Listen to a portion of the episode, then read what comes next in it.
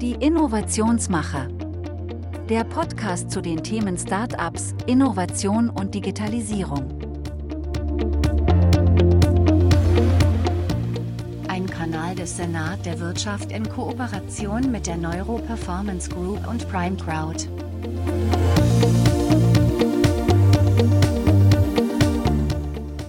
Heute Markus Kainz, Founder und CEO von PrimeCrowd zum Thema Finanzierungsformen für Startups.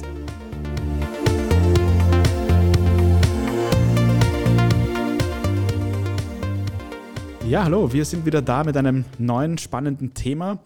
Heute ging es mir darum, euch ein bisschen was zu erzählen über die Finanzierungsformen ähm, von Startups. Ich glaube, als Investor ist es auch wichtig zu wissen, wie wie schaffe ich es am ehesten, in welcher Phase Finanzierungen zu bekommen und was gibt es am Markt draußen? Also ich sehe ja einen Investor nicht nur als reinen Kapitalgeber, sondern auch ein bisschen als Mentor. Und stellt euch mal vor, es kommt ein junges Team auf euch zu und ähm, will Investment von euch. Ihr merkt aber, uh, die sind noch viel zu früh.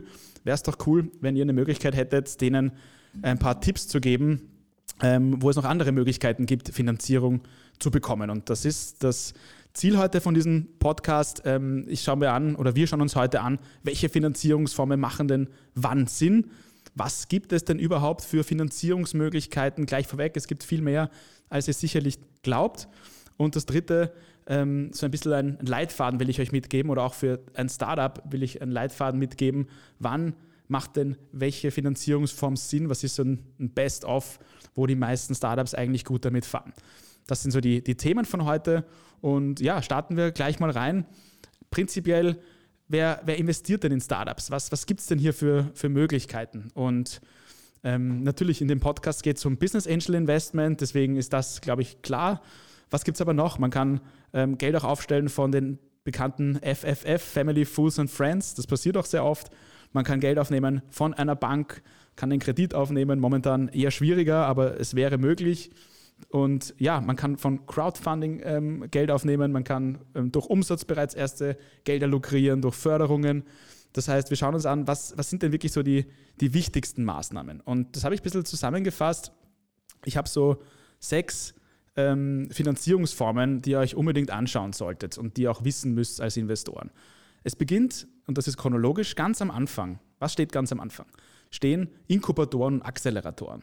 Das heißt, diese Brutkästen, diese, diese ersten Programme, wo auch schon Geld fließt, aber auch Netzwerk, Mentoring ähm, angeboten wird, damit beginnt es, oder? Das heißt, wenn ihr Startup habt, ähm, die eine coole Idee haben, das Erste, was ich ihnen sage, ist, hey, schaut euch mal um, europaweit, das ist jetzt gar nicht nur im eigenen Land, sondern schaut euch an, europaweit, vielleicht sogar weltweit, was gibt es an Inkubatoren und Acceleratorenprogrammen?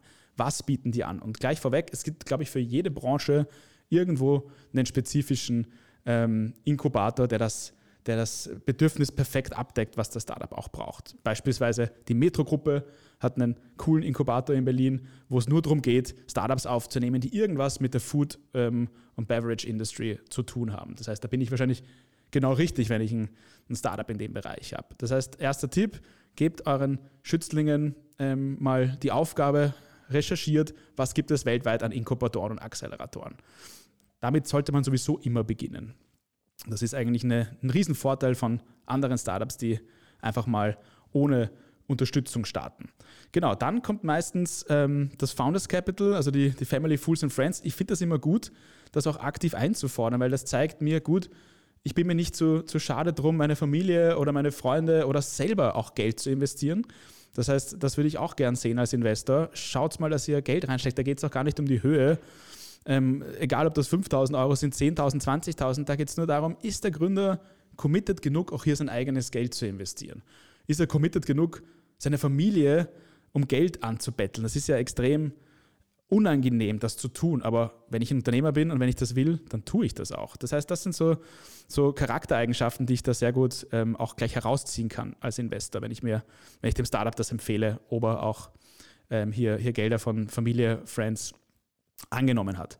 Und ähm, ich werde dann von manchen Startups gefragt, Markus, ich habe ein cooles Produkt, ähm, ich weiß auch schon, wie das Ganze ausschauen wird, aber ich schaffe es nicht, diese erste Finanzierung zu bekommen, um das Produkt auch zu bauen. Das ist gerade der Fall bei so Hardware-Themen, wenn man wirklich ähm, einen 3D-Print braucht, wenn man viel Technik braucht, wo man, wo man viel Startkapital braucht. So, und das ist ein bisschen eine, eine Falle, oder? Weil Business Angel kriege ich ja meistens erst, wenn ich irgendwas herzeigen kann, einen Prototypen, ein MVP.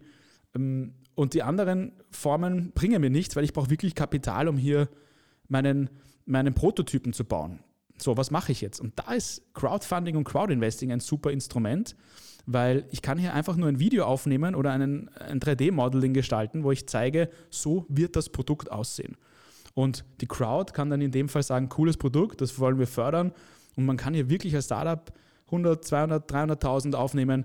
Manche haben es sogar geschafft, ein paar Millionen aufzunehmen. Also gibt es ja ein paar bekannte Beispiele von Herstellern von automatischen Zahnbürsten, die man sich in den Mund steckt, die zwei Millionen an ähm, äh, Kapital geraced haben. Hat dann leider nicht geklappt im Nachhinein, aber ich meine, sind wir ehrlich, sie haben ein Video aufgenommen, sie haben das cool gemacht und haben damit zwei Millionen Euro geraced. Deswegen Hardware-Startups, alles, wo ihr wirklich viel Startkapital braucht, geht noch nicht zu Business Angels. Viel zu früh geht zu Crowdfunding und Crowdinvesting-Plattformen und holt euch auch die Bestätigung im Markt. Wenn ihr merkt, ui, da investiert gar keiner, dann habt ihr vielleicht auch ein Thema, dass das Produkt dann, selbst wenn es fertig ist, gar nicht so gut angenommen wird, wie ihr glaubt. Ja, und was ist noch eine Möglichkeit? Auf jeden Fall die Förderlandschaft abzuchecken. Es gibt von der EU mega coole Programme. Horizon 2020 ist jetzt gerade ausgelaufen, da gibt es jetzt spannende neue Programme. Österreich, für alle, die aus Österreich sich zuschalten zum Podcast, ist ja das Förderland Nummer eins. Die haben, glaube ich, für jede, jedes Thema offene Ohren, wenn es ums Förderungen geht. Das heißt, selbst wenn man in Deutschland ein Startup gründet, wenn ihr aus Deutschland oder in der Schweiz zuschaltet, gibt es Programme in Österreich, wo ihr euch hier eine Firma anmelden könnt, ein Team aufbauen könnt und dann auch österreichische Fördermöglichkeiten abschöpft. Aber das geht auch in alle Richtungen. Es geht auch von Österreich nach Deutschland, von Deutschland in die Schweiz. Also da auf jeden Fall ähm, Förderungen ähm, versuchen abzuschließen. Und mein Tipp hier, jetzt gehen wir mal wieder, setzt mal wieder die Investorenbrille auf, sagt ihnen nicht, sucht auch Förderungen, den Startups, sondern sagt ihnen, passt auf, äh, meldet euch bei einem professionellen Förderberater. Das Angenehme bei diesen Förderberatern ist, die haben die gesamte Landschaft im Überblick. Das heißt, da führe ich ein Erstgespräch als Startup eine Stunde lang, ähm, erzähle dem Förderberater, was ich mache und dann kommt er mit einer Liste mit Möglichkeiten und sagt, pass auf, hier, hier, hier, hier würde ich euch empfehlen einzureichen. Unterstützt auch meistens dabei. Also das ist ja überhaupt das Allerwichtigste, hier mit einem professionellen Förderberater zusammenarbeiten. Tut euch nicht die Arbeit an oder empfehlt auch nicht den Startups, ähm, das selber zu machen. Es ist ein Heidenaufwand und idealerweise kümmert man sich ja um sein Kerngeschäft. Ja, also das sind so Möglichkeiten, an Geld zu kommen, ohne Prototypen, ohne konkreten MVP, ähm, wo ich glaube, dass viele das unterschätzen, was das eigentlich äh, bedeutet und wie, wie gut man hier auch schon frühphasig an Gelder kommen kann. Und mein Tipp jetzt vom Business Angel zu zukünftigen Business Angel oder vielleicht haben auch schon einige von euch investiert, ähm, macht ihnen auch Hoffnung und sagt, passt auf, holt euch die anderen Finanzierungsformen, wenn ihr ähm, die und die Milestones erreicht, kontaktiert mich wieder als Business Angel. Wenn ihr einen Prototypen habt, wenn ihr die ersten Kunden habt, kontaktiert mich wieder. Ähm, ich habe das jetzt öfters so gemacht und das Angenehme daran ist, es ist quasi eine, ein Anreiz für die Startups, weil sie wissen, okay, wenn ich hier in der Frühphase gute Arbeit leiste und was weiterentwickle, kann ich im nächsten Schritt mit Investoren, mit Business Angels reden, die hier dann weiteres Wachstumskapital zur Verfügung stellen. Deswegen ähm, immer ehrlich sein, offene Milestones mitgeben, um, um dann auch die, die Startups hier zu motivieren, an dieses Kapital zu kommen.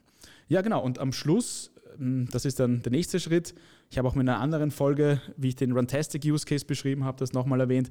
Dann kommen die Venture Capital Fonds. Also empfehlt bitte nicht den Gründern, in der frühen Phase zu Venture Capital Fonds zu gehen. Ja, es gibt Frühphasen Venture Capital Fonds, aber das ist, glaube ich, ein Prozent und selbst die, die wählen wirklich nur die aller, allerbesten aus, die sind extrem kritisch.